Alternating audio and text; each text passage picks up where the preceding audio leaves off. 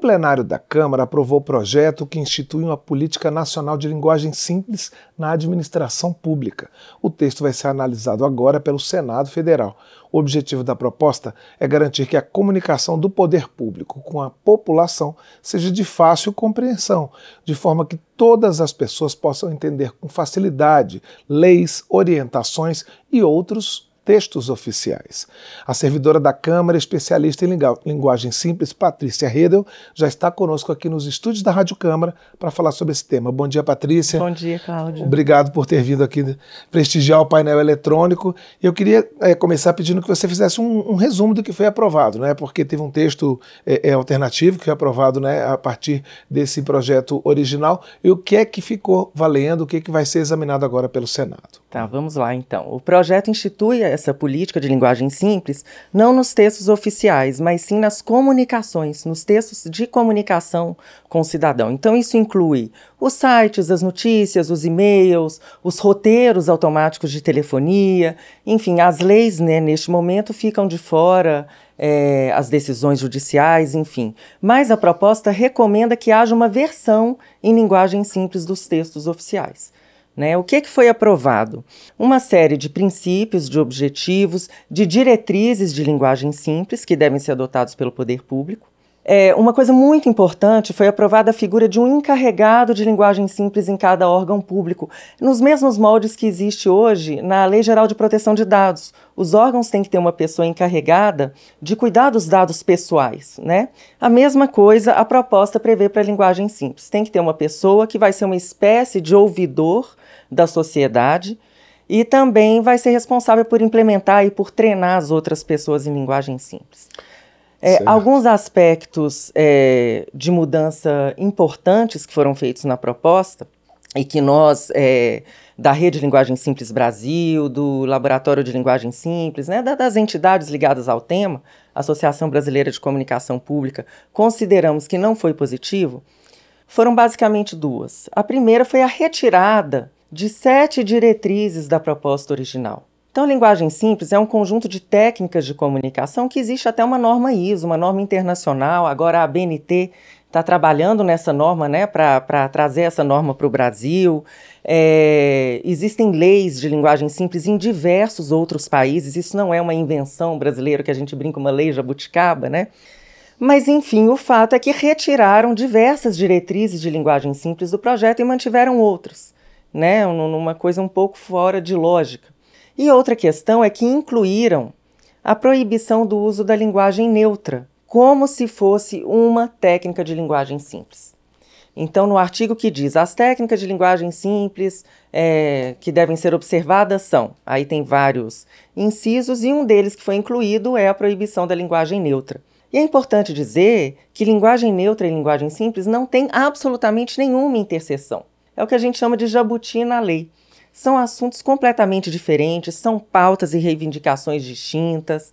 É, então a gente considera que são dois pontos a serem melhorados no Senado. Agora, eu queria que você definisse, é assim, existe, você falou que tem essa, essas diretrizes já internacionais, inclusive. Né? Sim. Né? E tem é, é, é, normas em comum para a gente definir o que seria a linguagem simples, o que, é, é, sei lá, alguns passos para a gente poder chegar a uma linguagem simples? Existem. Primeiro, o objetivo da linguagem simples é permitir que o cidadão, e quem que é o cidadão? Né? É o seu público-alvo que você vai determinar que ele permita, primeiro, encontrar a informação que ele está procurando, segundo, entender essa informação e terceiro, poder usar essa informação dentro do contexto que ele quer.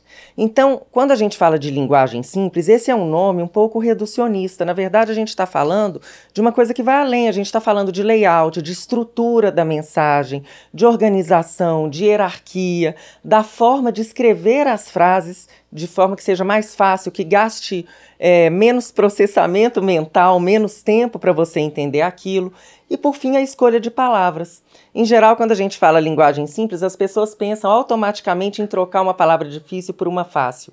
Mas essa questão da escolha de palavras, é, ela envolve poucas das diretrizes que são a linguagem simples, né? Que são muito mais do que isso, do que a troca de palavras. Sim, é, é, tanto que teve é, algumas, tiveram algumas reações né, ao projeto, justamente porque alguns parlamentares se manifestaram é, é, como se isso fosse uma ameaça à boa língua portuguesa, né, à, à, norma culta. Eu queria que você explicasse isso, assim, né, e, e como que é, é, a linguagem simples pode preservar as, as normas que já existem da língua portuguesa. Né? Claro. Né? A linguagem simples ela não vai contra a norma culta de forma alguma, pelo contrário, ela é o, no uso da norma culta. Ela não é informal, ela não é simplória, ela não atenta contra normas gramaticais. É simplesmente um jeito mais fácil de dispor a informação. É, em outros países, em inglês, por exemplo, se, o termo para essa técnica é plain language. Em espanhol é lenguaje claro. E eu acho que o termo simples acaba prejudicando um pouco porque parece Sabe? que vai reduzir, né? Exatamente. Na verdade, o que se quer, o que se pretende é trazer as informações de forma clara e objetiva. Né? Não é simplificar o texto de forma que ele fique pobre. E tem outra coisa importante: a gente está falando das comunicações com o público, com o cidadão. A gente não está falando de literatura, de textos didáticos, de artigos científicos e acadêmicos. Nós estamos falando simplesmente de os serviços públicos serem fáceis de entender e usar. Quem de nós nunca teve dificuldade de preencher o imposto de renda? Quantas pessoas você não conhece que precisam contratar um contador? E não é porque a pessoa tem várias fontes de renda, não. É porque ela não sabe fazer aquilo. Você já tentou averbar um tempo de serviço no aplicativo do INSS? Você já tentou marcar uma consulta no SUS? E digo até exemplos nossos da Câmara dos Deputados. Você já tentou entender a tramitação de um projeto de lei? Então a gente está falando disso, de permitir a cidadania de permitir que o cidadão consiga exercer os seus direitos com facilidade. É um direito que ele tem garantido na, na Constituição e diversas outras leis, né? Agora, eu queria voltar a uma coisa que você falou, eu achei bem interessante, e eu, eu fiz o curso com você de linguagem simples, né? Então, isso me chama muita atenção. Porque é isso, a gente fala de linguagem, e até a palavra linguagem reduz também. Reduz. Porque é, é, me chama muita atenção a questão da organização do texto, prioridade, né? O que, que é mais importante, como que a gente destaca o que é mais importante para facilitar o entendimento das pessoas. Eu queria que você falasse sobre essa questão da organização. Exato. Então vamos para além da linguagem, a gente está falando da informação. Então isso tem uma interseção muito grande com o pessoal aí da TI vai, vai saber do que eu estou falando, né? A experiência do usuário, testes de usabilidade, que se faz muito já quando se fala em plataformas digitais, sites, aplicativos, você testar se aquilo está fácil de usar, se está compreensível. A linguagem simples, é, ela passa por isso também. Só que não só em plataformas digitais, também no texto escrito, também no texto ouvido, né? É, televisionado. É, você estava perguntando da organização da informação. Você tem que falar na linguagem simples aquilo que o seu público tem interesse, em primeiro lugar. Então, isso é um exercício importantíssimo e dificílimo para nós que estamos comunicando a informação. O que, que aquela pessoa que está lendo ou ouvindo a sua informação quer saber em primeiro lugar? E não o que você, a instituição, o seu chefe quer dizer. Isso é uma mudança de paradigma.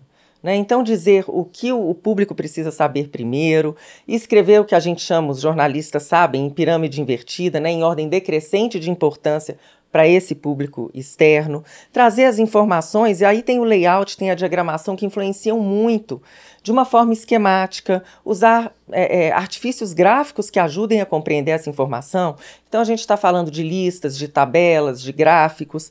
Lembrar, né, no caso de do conteúdo digital que a maioria das pessoas está acessando pelo celular. E isso muda completamente a experiência de consumir a informação. Uma tela pequena, com dificuldade, no meio da rua, com muito barulho. Exatamente, a fonte é muito menor. Às vezes a gente está planejando uma informação numa tela de computador e coloca colunas adicionais para agregar entendimento, mas no celular não tem colunas adicionais, é tudo numa coluna só. Então, às vezes, uma coisa que você colocou ao lado para a pessoa entender melhor, no celular vai estar tá lá embaixo e se perde essa conexão das duas informações. Então, pensar como a pessoa está recebendo aquilo, em que plataforma, em que tamanho de fonte. Isso tudo faz parte da linguagem simples.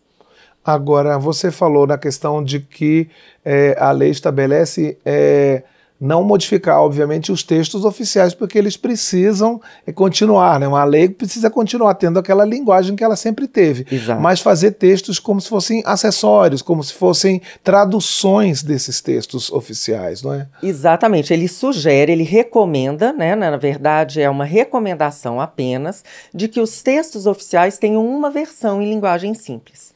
Agora, os textos de comunicação não são versão, é que os próprios textos de comunicação, como eu falei, sites, notícias, né, as páginas estáticas dos sites, e-mails, notificações, cartas, já sejam escritos em linguagem simples como, como a primeira e única versão.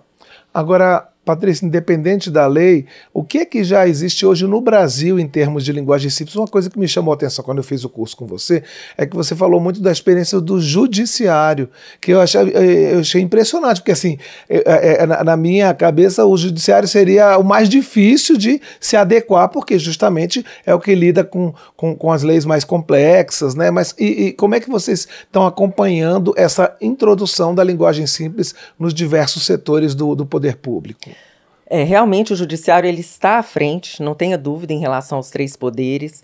Nós já temos. É, primeiro começou com um movimento de, de tribunais de justiça de vários estados terem normativos internos de linguagem simples. Então eu cito aqui, né, e eu vou ser injusta porque tem muito mais, mas do Distrito Federal, é, de Goiás, de Rondônia, da Bahia, enfim, do, do, Rio Grande do Sul. Então, muitos tribunais de justiça estaduais têm normas. Depois, o próprio Conselho Nacional de Justiça expediu uma recomendação para o judiciário em geral sobre o uso de linguagem simples. E agora, recentemente, é, o Supremo Tribunal Federal, junto com o Conselho Nacional de Justiça, se não me engano foi na semana passada, lançaram um Pacto Nacional pela Linguagem Simples no Judiciário, inclusive com a adoção de um selo de linguagem simples. Então, eles estão, digamos, num grau de maturidade muito maior. Em relação ao Poder Executivo, nós temos iniciativas de leis estaduais e municipais já valendo, pontuais. Então, é, a primeira foi do município de São Paulo, de 2019. Nós temos leis de Araraquara, é, Cabreúva, Jundiaí. Temos de alguns estados, é, Rio Grande do Norte tem lei, Ceará tem lei, e, enfim, não sei, perdão, não sei todas de cor, mas nós temos algumas leis estaduais e algumas leis municipais. E no legislativo, eu diria que nós somos ainda o poder que está mais atrás nas iniciativas formais de linguagem simples. Certo, mas estamos começando. Estamos começando. então tá bom, nós conversamos aqui no painel eletrônico com Patrícia Redel, que é servidora da Câmara e especialista em linguagem simples, sobre o projeto aprovado pelo plenário da Câmara, que fala justamente de uma política nacional de linguagem simples.